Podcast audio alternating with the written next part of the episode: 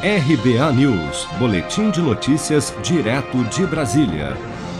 Em sua cruzada pela aprovação da reforma tributária no Congresso, o ministro da Economia Paulo Guedes rebateu as críticas que vem recebendo de governadores que, temendo perder recursos, são contra a reforma, afirmando que os estados nunca receberam tanto dinheiro como nos últimos meses e ainda nos próximos dez anos e que por isso não seria razoável ainda quererem direcionar a reforma em benefício dos seus interesses.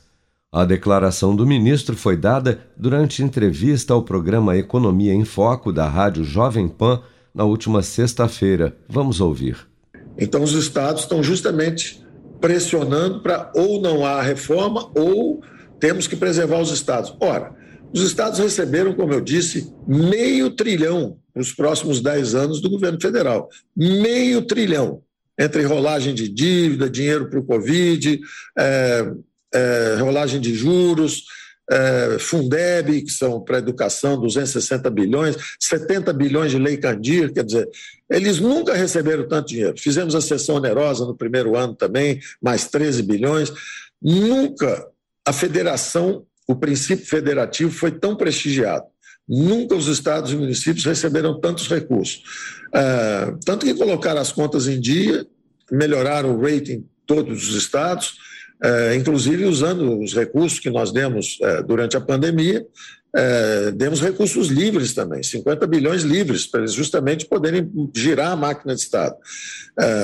então, não é razoável que depois de tudo isso que aconteceu, eles queiram condicionar qualquer reforma a, ao governo federal fazendo fundos para defendê-los, que é o que tinha o relatório do Agnaldo.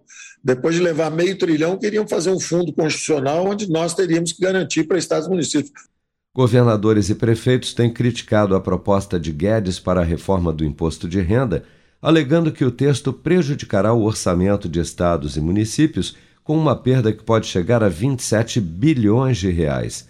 O novo parecer do deputado Celso Sabino, do PSDB do Pará, relator do projeto, propõe que a alíquota do IR das empresas caia de 15% para 6,5% em 2022.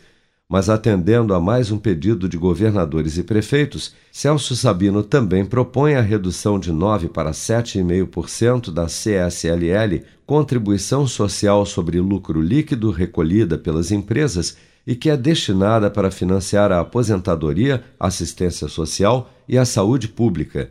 E a lógica é simples: como este tributo não é compartilhado com os governos regionais, ficando apenas com a União, a diminuição de arrecadação com a redução da alíquota do imposto de renda das empresas seria compensada com a diminuição da CSLL, não impactando assim os cofres de estados e municípios. Paulo Guedes, no entanto, é contra.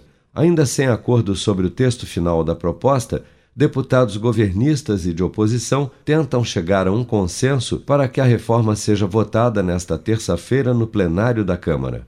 Seja para conquistar sonhos ou estar seguro em caso de imprevistos, conte com a poupança do Sicredi. A gente trabalha para cuidar de você, da sua família e proteger as suas conquistas. Se puder, comece a poupar hoje mesmo. Procure a agência Sicredi mais próxima e abra sua poupança. Sicredi, gente que coopera cresce. Com produção de Bárbara Couto, de Brasília, Flávio Carpes.